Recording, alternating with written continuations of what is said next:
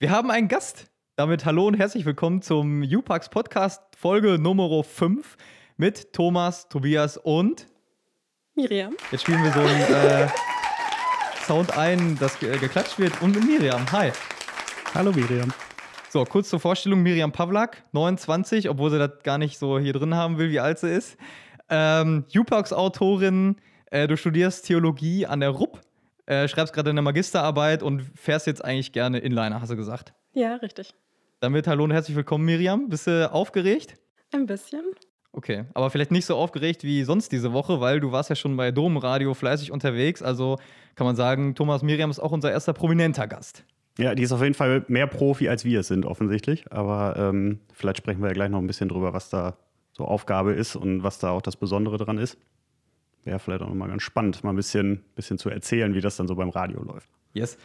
Äh, bevor wir näher auf dich eingehen, Miriam, wollen wir natürlich äh, ein bisschen so drüber quatschen, was uns äh, alle diese Woche ein bisschen beschäftigt, äh, mit unserem Zitat und Kopf der Woche. Und ich würde Thomas äh, bitten, einmal hier loszulegen. Ja, mein Kopf der Woche. Ich darf ja diese Woche wieder, durfte mir einen Menschen aussuchen und diese Woche ist das eine nicht unbedingt, äh, nicht keine leichte Wahl gewesen, aber es war für mich klar, dass es die Person wird. Und zwar ist es natürlich George Floyd.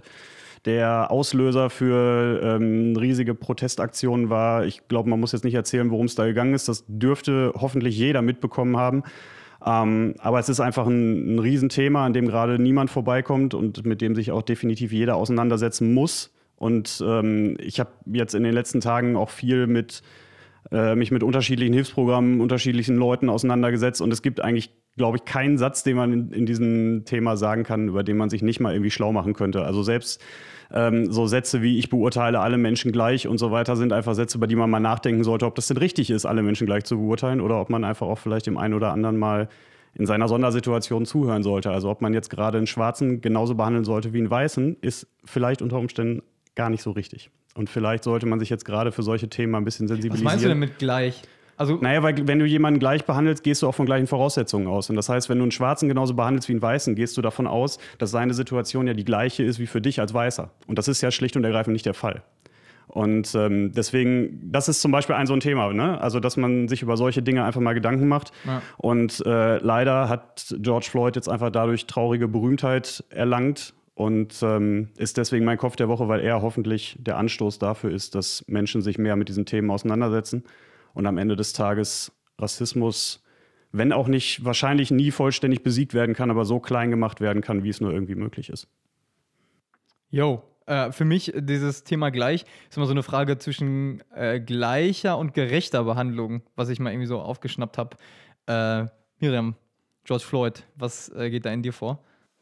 Ich finde das ziemlich heftig. Also ich war gestern häufig auf Instagram und dachte immer, wieso funktioniert das nicht? Das lädt nicht. Und dann habe ich erstmal verstanden, dass die ganzen schwarzen Bilder bedeuten, hey, wir solidarisieren uns. Und ich fand diesen Gedanken mega. Also mir hat das nochmal gezeigt, wie krass es ist, dass man mit Social Media so viel erreichen kann. Also ich habe mich direkt äh, eingeklinkt gefühlt und jeder hat das gemacht. Und das war unser Erzbistum dabei und ganz viele andere. Und ich dachte mir, ja, so muss das auch sein, so läuft das auch.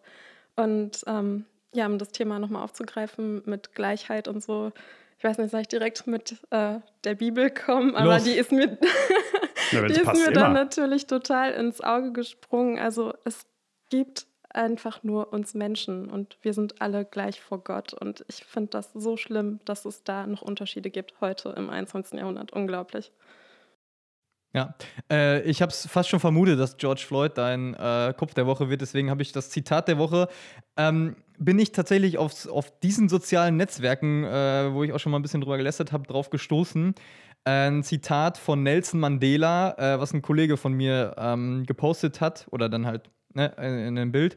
Äh, und zwar äh, für alle, die äh, nicht in Englisch in der Schule aufgepasst haben, tut mir leid, aber ich äh, sage das jetzt einfach mal so auf Englisch, wie es auch in dem Buch Long Walk to Freedom Autobiografie von Nelson Mandela steht. Und zwar. No one is born hating another person because of the color of his skin or his background or his religion. People must learn to hate. And if they can learn to hate, they can be taught to love. Mhm. Punkt, würde ich mal sagen. Ich glaube, da reicht bei den meisten auch das Schulenglisch, um, um das zu verstehen. Ja. Also ich finde es, äh, find's, äh, also es hat mich erst gar nicht so erreicht, diese George Floyd-Geschichte, und dann aber über die Proteste und alle, also weil ich nicht so in der Medienwelt so aufgepasst habe, sag ich mal. Ähm, aber jetzt halt, glaube ich, umso mehr und umso härter. Und äh, jetzt natürlich auch spannend, was alles jetzt so rundherum äh, passiert, wie, wie äh, auf Gewalt mit Protesten und mit Gewalt reagiert wird und wie Trump sich mit einer Bibel äh, äh, vor, vor, eine Kirche stellen lässt, nur um sich da abfotografieren zu lassen und dafür Leute, glaube ich, mit, mit Tränengas so an der Seite äh, bringen lässt. Also da ist, glaube ich, einiges im Argen. Und da möchte ich kurz noch was einbringen, was ich dann in einem Kurs mal an der Uni Friedensjournalismus gelernt habe. Ähm, einerseits so das Thema, also wie können solche Konflikte gelöst werden, weil einerseits, also alle beharren jetzt auf ihrem Standpunkt und keiner will irgendwie zurückweichen, keiner will irgendwie Schwäche zeigen. Ähm, und eigentlich kann es nur darum gehen, dass einer jetzt mal irgendwie auf einer Vertrauensbasis so ein bisschen Schwäche zeigt, dem anderen äh, ein bisschen, bisschen Raum gibt, damit man halt in den, ja, in den Diskurs kommt. Und andererseits die Sache, äh, Leute, wir müssen über die unsere Gefühle reden, über das, äh, was uns bewegt, irgendwie so. Weil ansonsten gibt es irgendwie nur A und B. Und äh, wenn ich, der eine sagt A und der andere sagt B, äh, das ist ja in vielen Konflikten so, dann kann es nicht gelöst werden. Aber sobald wir darüber sprechen, was für Emotionen, was für Gefühle dahinter stecken, ab dann kann das gelöst werden. Das äh, fand ich so eine ganz spannende Geschichte, die ich damals ähm, so mitgenommen habe. Ja. Generell ist einfach jetzt ein Thema, was viel mit Zuhören und und, und miteinander sprechen zu tun hat. Ne? Und das ist auch eine wunderschöne Überleitung, denn wir sind ja heute nicht da, damit wir so viel erzählen. Dafür haben wir ja unseren Gast. Und äh, wir haben es ja in der Einleitung schon gesagt. Vielleicht magst du ja mal kurz erzählen, warum jetzt gerade überhaupt Domradio? Was hat es denn damit auf sich, was Tobias da vorhin angedeutet hat? Was machst du da jetzt gerade?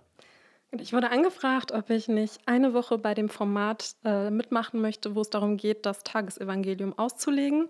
Und das mache ich seit Montag und das geht noch bis Samstag. Also man kann gerne noch reinschalten und sich das als Podcast ähm, anhören auf domradio.de. Genau, und da geht es halt darum, dass das Evangelium vorgetragen wird und ich so ein bisschen dazu was erzähle, je nachdem, welche Frage dazu kommt.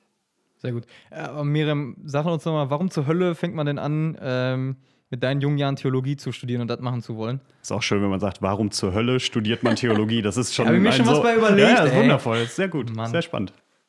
Ja, da bin ich nicht so ganz alleine drauf gekommen. Also ich war immer schon kirchlich sozialisiert und hatte immer irgendwie was mit Gott, der Kirche und auch Theologie irgendwo zu tun. Habe aber erst äh, nach dem Abi Französisch und Spanisch auf Lehramt studiert und habe trotzdem ganz viel aktiv weiter hm, in der Gemeinde gemacht. Und irgendwann gab es einen Priesterwechsel bei uns und der hat mich dann nach Jahren von Begleitung, eigentlich schon ziemlich zu Beginn, muss ich ehrlicherweise sagen, gesagt, ähm, wow, so wie du das machst, so dein Dienst am Altar, die Meditation, da ist irgendwie was. Also ich glaube, du solltest deiner Intuition nachgehen. Und da habe ich so überlegt und gedacht, das ist schon, schon ganz schön viel, was so ähm, da auf mich zukommen könnte. Ich war eigentlich kurz vorm Bachelor schon und dachte mir, okay, aber da ist was dran. Ich, ich versuche es mit der Theologie. Aber das hat mich dann so gepackt, dass ich dann alles auf die Theologie gesetzt habe und ein Vollstudium begonnen habe. Also komplett auf die Theologie mich konzentriert habe. Ja. Das heißt, du hast auch Spanisch und Französisch schon abgebrochen oder was tatsächlich? Oder hast du es noch äh, ganz vernünftig zu Ende gemacht und damit die Eltern zufrieden sind. Ja, ja, genau. ja, so ähnlich. nee, eigentlich damit ich mich beruhigen kann. Also es steht noch die Thesis aus, die ich quasi nach der Magisterarbeit, an der ich jetzt erst sitze, noch einreichen möchte.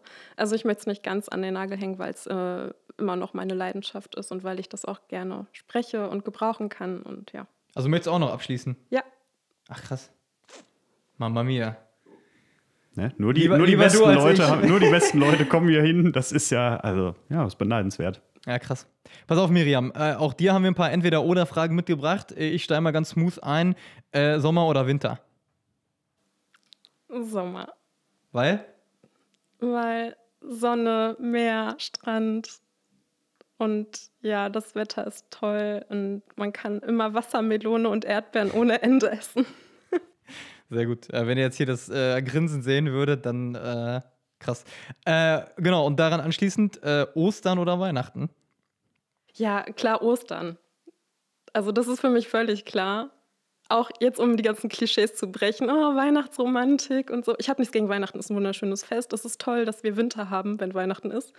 Sonst wäre es äh, auf, auf, der anderen Halbkugel äh, nicht so schön, glaube ich, vielleicht für mich. Ich bin das so gewohnt. Aber Ostern auf jeden Fall, weil es das Fest ist, was uns quasi unsere Identität gibt als Christen. Sagte sie und zuckt die Augen, Augenbraue hoch. Sehr gut. Aber das heißt auch so aus, aus familiärer Sicht, so wenn, wenn du an das Fest denkst, ist Ostern bei euch in der Familie ein, also ein intensiveres Fest als Weihnachten zum Beispiel? Ich glaube, die sind ziemlich gleichwertig in der Familie. Also ne, jetzt nicht in der Gesellschaft, das ist ja nochmal was ganz anderes.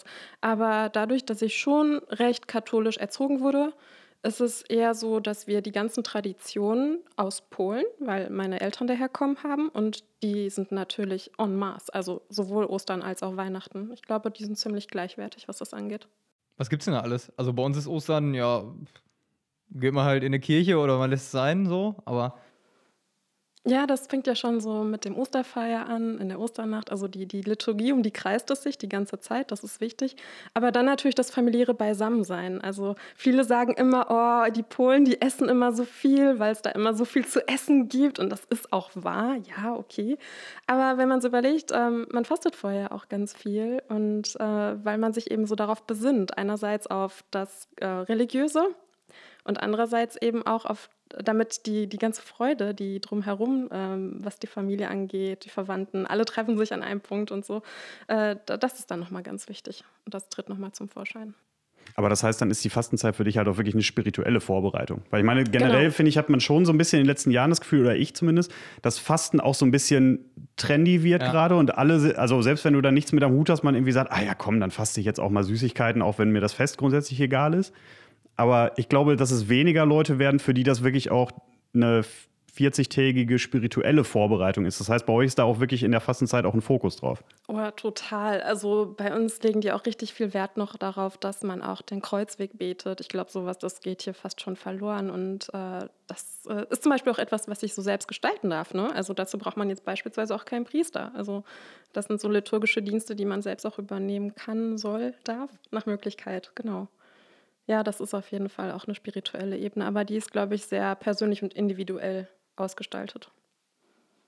Mhm. Ja, krass. Also, äh, was du so mit der Identität eben sagtest, fand ich ganz, ganz spannend, weil ich glaube, dieses Jahr ist für mich persönlich auch irgendwie das erste Osterfest, was ich auch wirklich nochmal irgendwie anders auch begehe und versuche auch wirklich nochmal ein bisschen mehr dahinter zu kommen irgendwie. Aber ich glaube, ganz lange Zeit, ja, gut, hat man das halt gefeiert und nicht so irgendwie darauf geachtet, was das für mich persönlich jetzt irgendwie ähm, bedeutet. So. Äh, was bedeutet es für dich denn? Ostern jetzt. Also für mich besonders natürlich das Thema Auferstehung. Das äh, ist, glaube ich, so das Zentrum. Aber ich habe da einen ganz persönlichen Zugang, der hängt damit zusammen, wieder mit meiner Namenspatronin Maria Magdalena. Ich glaube, viele haben das jetzt auch schon mitbekommen über Jupax, also äh, gefühlt rede ich die ganze Zeit davon, aber nein, das hat schon viel damit zu tun, äh, weil ich es ganz toll finde, wie man an dieser Figur ablesen kann, wie menschlich dieses Osterereignis eigentlich war. Also dieser Auferstehungsmorgen, dieser Ostermorgen, wo Maria Magdalena oder die Frauen, je nachdem welches Evangelium man gerade zu Rate zieht, wenn man sich das mal anschaut und versucht, das so nachzuempfinden, also das ist ja so das, was man mit biblischen Texten eigentlich machen sollte, dass man die nicht einfach nur liest, sondern sich vielleicht auch so ein bisschen hineinversetzt in die Situation dann kriege ich echt Gänsehaut. Also wenn dann die Rede davon ist, äh, Maria Magdalena ist total aufgelöst, wie mein Herr, die haben sie weggenommen, wo ist er denn jetzt? Und äh, ich glaube, würde man an dieser Stelle sein wie sie, würde man genauso denken. Total menschlich. Die haben den geklaut, die haben den weggenommen. Jetzt, jetzt kommt auch noch dieser Gärtner, was will der denn hier? Und wieso sagt er mir nicht einfach, wo der ist? Und solche Gedanken. Ich glaube, wenn man, wenn man sich da rein, reinkniet, um das mal ganz wortwörtlich zu sagen, dann erscheint einem auch das Fest noch mal viel tiefer. Weil nämlich dann der Moment, also jetzt die Kurzfassung, ne? Der Moment, in dem dann. äh, wir haben gespannt auf die Langfassung. in dem Jesus dann wirklich da ist und sie erkennt ihn an dem einen Wort. Sie sagt, also er sagt ja nur Maria. Und sie ist hin und weg und die Antwort lautet Rabuni. Und das ist der Moment, wo die sich wieder erkennen. Und das ist einfach so gehaltvoll. Ich glaube, mir reichen gar nicht die Worte dafür, um das zu erläutern, was das für ein Moment äh, sein, gewesen sein muss. Weil, Rabuni heißt Meister, ne? Ja, richtig. Ja. Genau.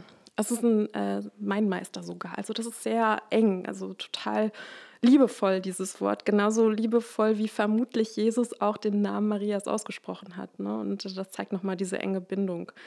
Aber es ist grundsätzlich einfach, das Phänomen, die Auferstehung selbst, ist ja der Liebesbeweis Gottes an uns. Und ich glaube, wenn wir daran nicht mehr festhalten können, wo, was lohnt es sich darüber zu reden? Ich finde es auf jeden Fall krass, äh, Thomas, korrigiere mich, aber wie du das so erzählst, dann wird es so wirklich lebendig. Und ich glaube, das ist auch, was vielen so oder und mir auch fehlt, äh, dass die Bibeltexte, das sind halt dann Texte, aber das wird gar nicht so lebendig, so wie du es gerade erzählt hast, dass man sich das wirklich so äh, dass man sich da so hineinfühlt. Ja, vor allem, also ich habe jetzt gerade hier auch gestanden und so ein bisschen, wie so, so ein bisschen debil von der Seite so gegrinst, als du das so erzählt hast, weil das halt so eine, weil man dadurch natürlich auch ein anderes Bild vor Augen kriegt. Ne? Und wenn du das halt so, so emotional begeistert, wie du ja offensichtlich bist, was man ja auch, glaube ich, gehört hat gerade, ähm, erzählst, was das für ein Moment gewesen sein muss, das ist dann einfach eben genau dieser dieser Zauber und dieser besondere Moment, der da auch, auch von ausgeht. Ne? Das ist schon echt was ganz Besonderes. Aber ich finde es so witzig, weil dieses ähm, das Thema Auferstehung und dann kommt noch einer und sagt, was sucht ihr den, den Toten bei den, äh, was sucht ihr den Lebenden bei den Toten? Wir haben gestern noch bei einer Familienfeier im sehr kleinen Rahmen drüber gesprochen, über Sätze, die so gerade so Engel sagen, die man als Mensch überhaupt nicht begreift. Also weißt du, du, du gehst da hin, weil du diesen geliebten Menschen an seinem Grab besuchen willst und dann kommt einer von der Seite und sagt, ja, was suchst du den Lebenden bei den Toten? Und dann sagte mein Bruder so, Maria hat wahrscheinlich gesagt, ja, hier habe ich ihn halt liegen gelassen. Also hier, hier war er halt. Ne? Oder wenn, wenn, äh, wenn Jesus in den Himmel auffährt und die Jünger äh, starren in den Himmel und zwei Männer in weißen Gewändern nähern sich und sagen, was guckt ihr so in den Himmel? Ja, Ne? Also ist jetzt nicht alltäglich, dass da gerade einer auffährt. So, und da gibt es so ganz viele Sätze in der Bibel, wo man manchmal denkt, ähm, ja, okay. also das ist, ähm, das ist echt spannend, aber das ist, das ist eben, glaube ich, genau das, was Tobias sagt, diese Faszination eines jungen Menschen, der diese, diese Leidenschaft und dieses besondere Gefühl für diese Momente, die ja nur da aufgeschrieben sind und an die man ja auch glauben muss, der das übertragen kann, das ist, glaube ich, echt das Schwierige und auch das Besondere wenn man das dann so kann. Also. Dafür haben wir sie ja. Ja, und das Potenzial hat dann offensichtlich ja jemand mal erkannt. Deswegen ist es dann ja auch eine, eine gute Fügung, wenn das dann alles so geklappt hat. Ah, das ist ein schönes Wort, das passt auch. Also ich äh, halte da auch daran fest, dass es eine Art Berufung ist. Es ist nicht der klassische Begriff, ne? Also viele verstehen ja unter Berufung direkt sowas wie ähm, ja, da kommt jetzt wie äh, der Blitz vom Himmel etwas auf einen eingeschlagen. Aber nein, das, ist, das passiert ganz häufig durch andere Menschen. Und Fügung ist da ein total schöner Begriff dafür.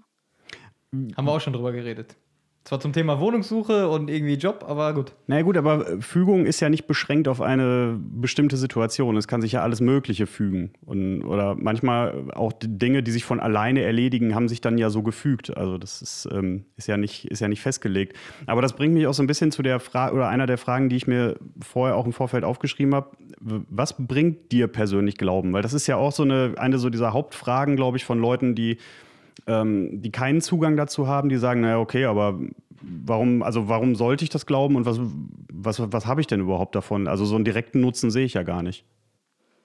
Mhm. Ja, ich glaube, das ist ganz schwierig, das jetzt so pauschal zu sagen, weil wie gesagt, ich habe den großen Vorteil, dass ich auch so erzogen wurde und dass ich quasi schon aufgewachsen bin in der Kirche. Also das klingt witzig, aber es ist wirklich so. Ein Pfarrer meinte mal zu mir, ja, wir können ja eigentlich auch ein Bett hier aufstellen, weil ich irgendwie besonders bei den hohen Festtagen immer Messdienerin war und dann waren jetzt gab es ja drei Messen oder so hintereinander und ich habe immer gedient.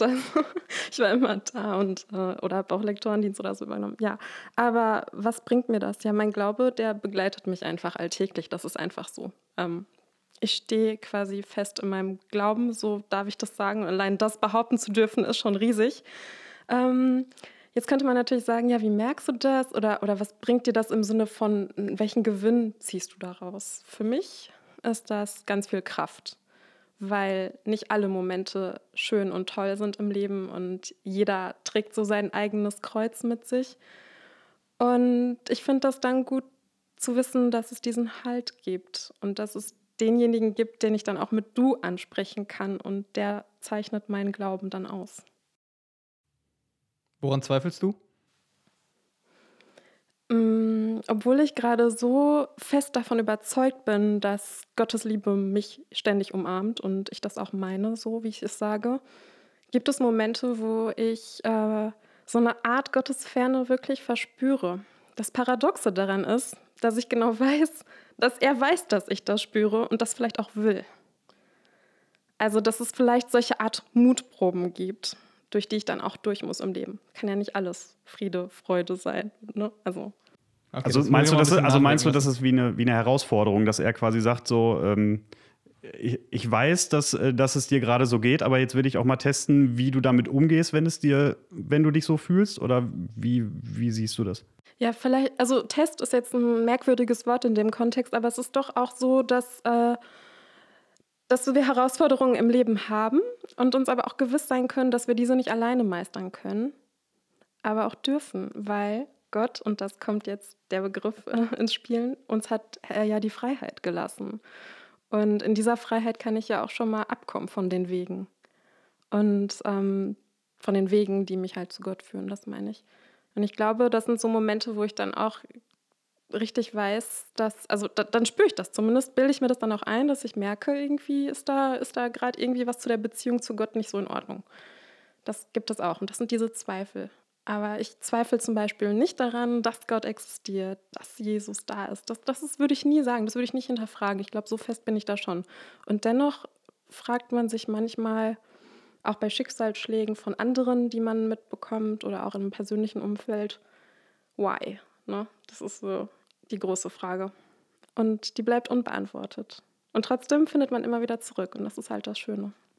Okay, jetzt, ich glaube, der Vergleich wirkt jetzt total doof, nachdem du, was du gerade gesagt hast, aber was du zwischendurch gesagt hast, das wirkt so ein bisschen wie, ich beziehe das jetzt mal auf Fußballfans, die auch in schlechten Zeiten da sind und äh, wo es dann in den guten Zeiten dann vielleicht umso schöner ist, wenn sie da sind, weil die auch die schlechten mitgemacht haben, so?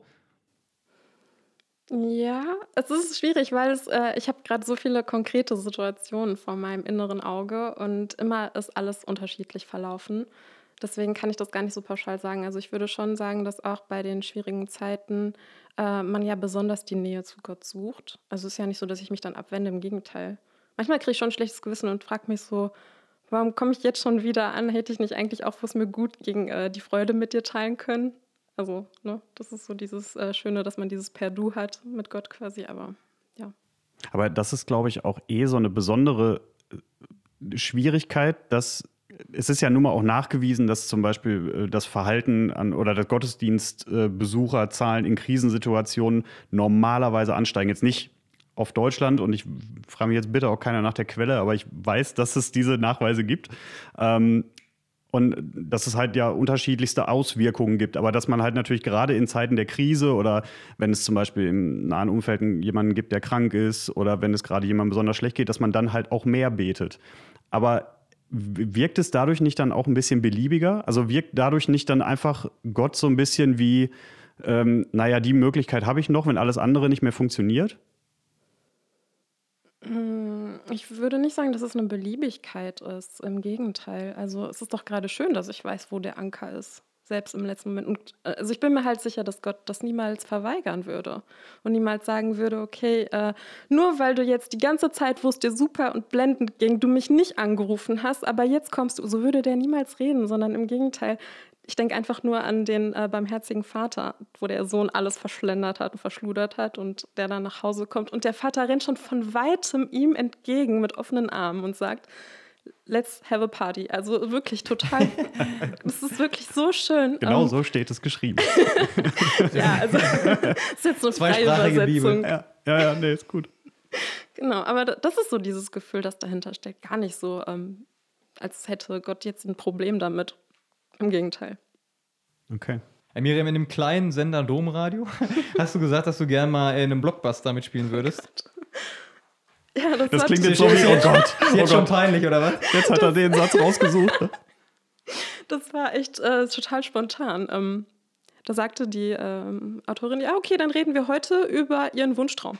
Und ich mir so, okay, ich schnell ratter, ratter in meinem Kopf, was geht vor. Okay, als Kind wollte ich natürlich, jeder hat so einen Kindheitstraum und ich wollte Schauspielerin werden. Klar, bin ich jetzt nicht geworden, aber dann hat sie mich gefragt, was heute mein Wunschtraum wäre und ich habe es einfach übernommen und gesagt, ich würde in einem Blockbuster mitspielen und das passt insofern gut, als dass ich tatsächlich finde, dass äh, die ganze Film- und Kinoproduktion völlig unterbelichtet ist, was jetzt äh, religiöse Spielfilme angeht also wir hatten diesen Film Maria Magdalena vor kurzem noch, also vor kurzem, ne, in letzter Vergangenheit. Und ähm, wir hatten schon ganz viele Jesus-Filme, aber die sind alle so sehr eingleisig gefahren, würde ich mal sagen. Es gibt sicherlich gute Szenen, aber es gibt keinen Film, der versucht, Jesus aus allen Perspektiven, und damit meine ich vor allen Dingen alle synoptischen Evangelien und auch das Johannesevangelium und die Paulusbriefe, also eigentlich das ganze Neue Testament, das versucht, Jesus so darzustellen, wer er wirklich war. Das wird auch aber niemals du, gelangen. Ich wollte ja, gerade sagen, das, wird, das geht natürlich niemals, aber allein den Versuch zu wagen, hat noch niemand getan. Und du würdest Maria Magdalena spielen dann? das liegt jetzt total nah. Ne? Nee, ich weiß, ich wäre mir auch mit einer kleineren Rolle zufrieden, wirklich. Also ich fände es einfach nur schön, wenn so es ein Schaf wie früher beim Krippenspiel. ja, das war ich auf jeden Fall damals. Das ja? Schaf, ja, auf, bei einer Aufführung auf jeden Fall. Ja.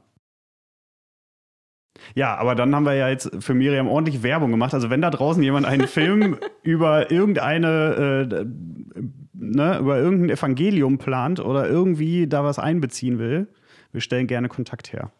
Ne? Also, Zum Management. Ja, das wird nötig sein, wahrscheinlich dann nachher. Ähm, aber ich finde es tatsächlich auch, also klar, du hast ja jetzt auch schon gesagt, es wird in der Form auch nicht möglich sein, weil ich jetzt gerade parallel schon versucht habe, mir so vorzustellen, was so, äh, wie das dann so im Vergleich zu anderen Filmuniversen so wäre, wie die Fans da so drauf reagieren würden. Also wenn man manchmal so die Streitigkeiten von Fans mitkriegt, wenn, weiß ich nicht, irgendein Comicfilm kommt und der eine sagt, ja, aber das war doch irgendwo ganz anders und in welchem Universum ist das denn so? Wenn ich mir jetzt vorstelle, wie dann so die, die Leute alle so verkleidet zur Filmpremiere kommen und alle äh, dann da stehen und über, ja, bei Star Wars und so kommen die Leute doch auch alle mit Laserschwertern und so. Und dann kommen sie halt bei so einer, äh, dann kommen sie da halt alle mit, mit langen Mänteln und Sandalen. So, das äh, wäre doch auch nicht schlecht. Mhm. Aber ähm, mhm. das ist, glaube ich, tatsächlich nachher die, die große Schwierigkeit, da eben auch was hinzukriegen, was die Leute vereint. Weißt du? Also, wenn ich alleine dran denke, wie riesig damals die Diskussion um Passion Christi war. Ne? Also natürlich auch ein kontroverser Film damals, weil er auch in, in mancherlei Darstellung einfach zum Beispiel auch sehr explizit war, weswegen ähm, der ja auch eigentlich nie ungeschnitten im, im Fernsehen lief. Und ähm, halt einfach natürlich ein, ein echt auch krasse Dinge zeigt, wo man aber natürlich auch sagen kann, okay, wenn wir aber glauben, dass das ungefähr so gewesen ist, dann ist es auch schwierig, sich davon abzuwenden und zu sagen, na okay, komm, das blenden wir jetzt aber mal aus. Ne? Also, Gucken wir lieber Leben des Brian oder so. So, genau. Und äh, es gibt ja wirklich so viele Darstellungen und irgendwie gehört das Leiden ja nun mal dann auch einfach dazu. Ne? Also. Genau, das ist so ein ganz, ganz wichtiger Aspekt. Ne? Also vielleicht vergessen wir das auch zu oft. Das ist auch so ein bisschen das, was ich versucht habe mal darzustellen. Ich glaube auch bei Jupax, wo es so darum ging, ähm, ja, wir feiern schnell Ostern. Da waren wir ja gerade auch bei dem Thema. Aber wir vergessen so ein bisschen Karfreitag, Kar-Samstag. Was ist denn da eigentlich? Also was passiert mit den Tagen? Ich meine, die Tage gehören zusammen, weil die drei Tage ursprünglich ja auch ähm, so das Triduum, wie das bezeichnet wurde auf Lateinisch, so zusammengehören immer noch und jetzt eben auseinandergezogen wurden, jetzt was die Liturgie angeht. Aber ähm, da muss man sich halt auch echt fragen, blendet man da nicht einen ganz grob einen großen Teil vom Leben Jesu, das uns überliefert ist, übrigens, äh, aus? Also. Das war gerade ein kleiner Cliffhanger hier. Also ähm, gibt noch viel mehr, meinst du? Ja.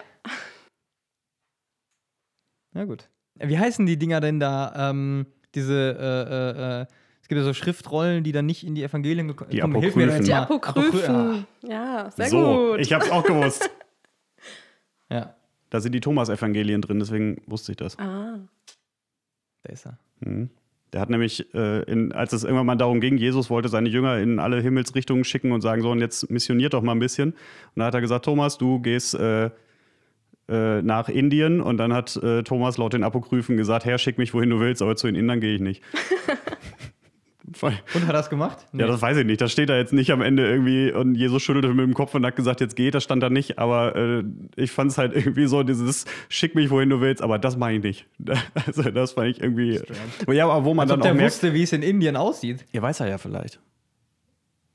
Aber nein, ich finde es aber deswegen irgendwie ganz, ganz interessant, weil ja immer um die Apokryphen auch immer so ein Hype gemacht wird und Dan Brown ja immer sagt, ja, wer weiß, was da noch alles drin steht. Vielleicht sind die Sachen auch nicht in der Bibel, weil sie manchmal auch einfach langweilig sind. Also, äh, weißt du, die, die Evangelisten und alle, die da was aufgeschrieben haben, das waren ja nur jetzt auch keine Bestseller-Autoren. Die haben ja auch nur aufgeschrieben, was sie erlebt haben. Also, ja, im Nachgang waren es Bestseller-Autoren, aber damals, als sie angefangen haben. Protest, sorry. Aber, aber, als sie angefangen haben, hatte, glaube ich, keiner von denen äh, irgendwie nachweisliche Erfolge als Schriftsteller Die wollten alle auf der Spiegel-Bestsellerliste. So, also, die haben ja alle angefangen, was aufzuschreiben, was sie erlebt haben. Ich glaube nicht, dass sie aus ihren Fischerleben oder aus ihren einfachen Handwerkerleben vorher schon so wahnsinnig viel aufgeschrieben haben. Okay, das ist jetzt sehr spekulativ. Ist es sehr spekulativ, aber ich kann es mir fast nicht vorstellen. So, weil es waren ja einfache Leute. Ne? Also von daher kann ich mir irgendwie nicht denken, dass da, dass da so viel war. Und vielleicht haben die manchmal auch einfach Sachen aufgeschrieben, die nicht so spannend waren, dass die unbedingt da hätten reinwandern müssen. Ja, also es gibt bestimmte Kriterien, die damals herangezogen wurden. Ähm, das war ja ein Prozess. Die Bibel ist jetzt nicht so vom Himmel gefallen, wie wir sie jetzt haben, sondern das ist ja der Prozess der Kanonisierung gewesen, wo man eben über ja, das Jahrhunderte Wort auch schon mal gehört. Ja, da hat man ja. über Jahrhunderte lang eben verschiedene Texte ähm, zu Rate gezogen und geschaut, welche ähm, hineinkommen. Und dann hat, da gibt es also besonders drei Kriterien. Also das Kriterium der Orthodoxie, der Apostolizität und der Katholizität. Und jetzt nochmal auf äh, Messdiener Deutsch. Genau, katholisch, wenn etwas katholisch ist, bedeutet das allgemeingültig äh, und gültig. Und orthodox bedeutet quasi, dass es ähm, rechtsgültig ist. Und apostolisch ist im Sinne, dass es die äh, Sukzession, also die Nachfolge Jesu mit implizieren muss. So. Das ah. jetzt in aller Kürze. Okay, das heißt, ich glaube, wir können es auch schneiden.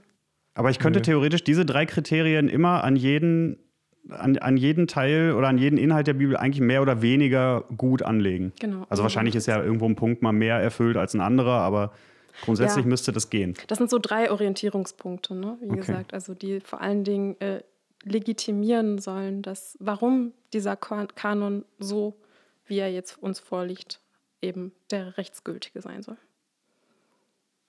Guck, Thomas, du hast, noch keine, du hast noch keine Entweder-Oder-Frage gestellt. Nee, es, es fügte sich auch alles so schön bis hierhin. Ich äh, bin ja noch vorbereitet.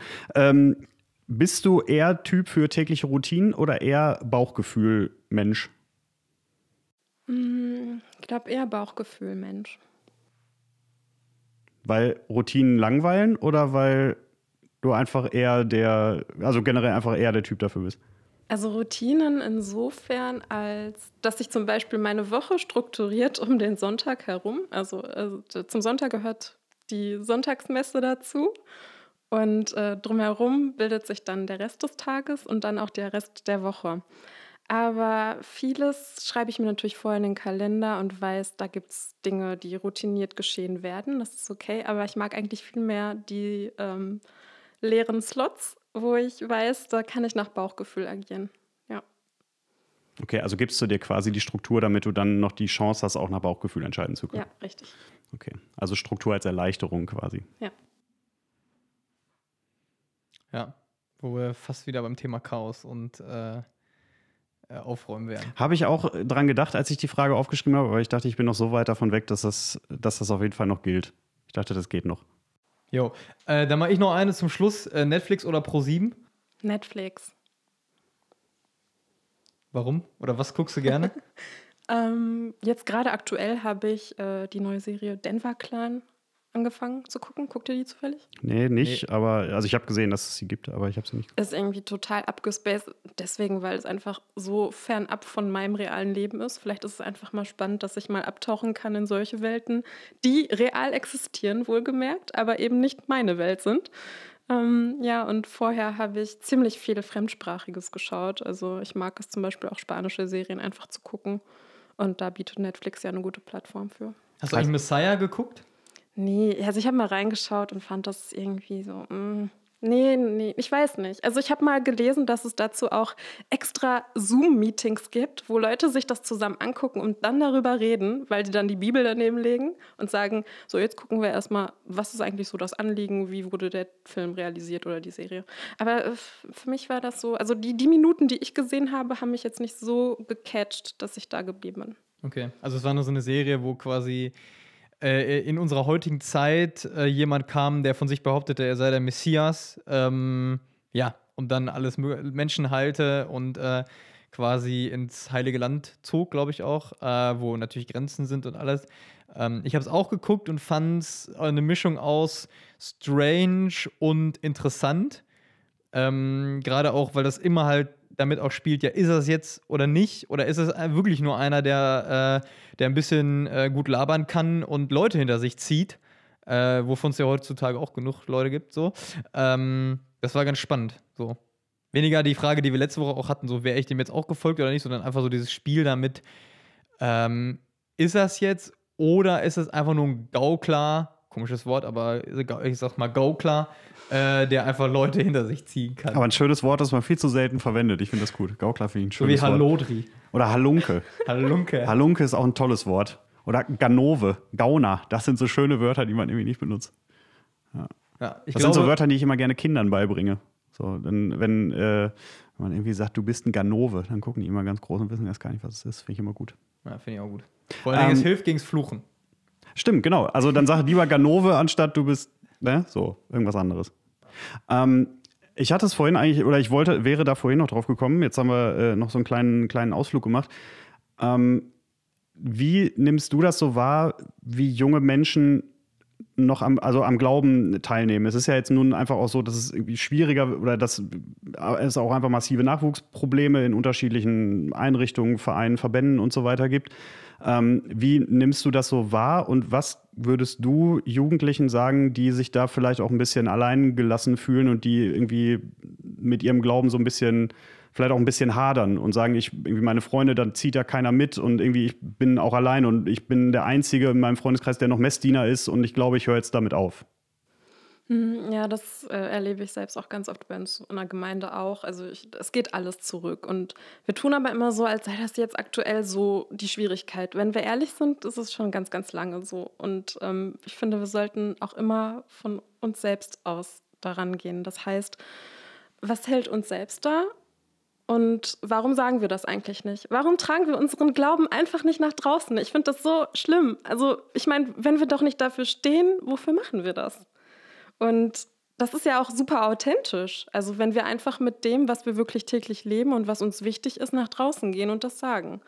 Und das vor allen Dingen auch in einem Freundeskreis streuen. Natürlich ist man alleine. Das, äh, das ist gar keine Frage. Und man wird sicher auch schon mal vereinsamen darin. Das ist sicher auch tragisch. Aber wenn man weiß, äh, an wen man sich wenden kann, wo man hingehen kann und ähm, wenn man auch Menschen in der gleichen Altersgruppe hat, mit denen man sich trifft, also so in Peer Groups oder so, dann finde ich, kann man da ganz schön viel. Und das, das muss auch gar nicht jetzt großartig irgendwie in Katechesen ausufern oder so. Ich finde wirklich, das nette Sprechen beim Kaffee, beim Grillen oder sonst irgendwie, das Gespräch über Gott, der ja, wenn wir wirklich so offen sind und darüber reden können, dass er auch jetzt und gerade und überall hier ist, dann äh, sollte das uns einfach täglich begleiten. Warum nicht?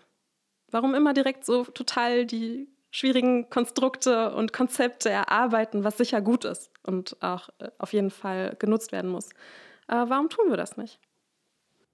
Ich finde das ein wunderbares Schlusswort, äh, weil genau das ist auch das, was wir hier so ein bisschen ähm, versuchen, dass Thomas und ich einfach ganz äh, frei von der Leber weg äh, über alles erzählen und auch über den Glauben, äh, was, wenn wir ehrlich sind, in meinem Freundeskreis zum Beispiel auch gar nicht so oft passiert. Also ich glaube, das ist selbst auch hier noch für mich irgendwie jetzt so eine ähm, Sondersituation. Ähm, aber deswegen cool, dass wir es machen. Äh, schön, dass du da warst, Miriam. Ähm, nächstes Mal, wenn du wieder hier kommst, noch vielleicht noch einen Tacken berühmter. Mal gucken, wo du dann überall noch äh, zu sehen und zu hören warst.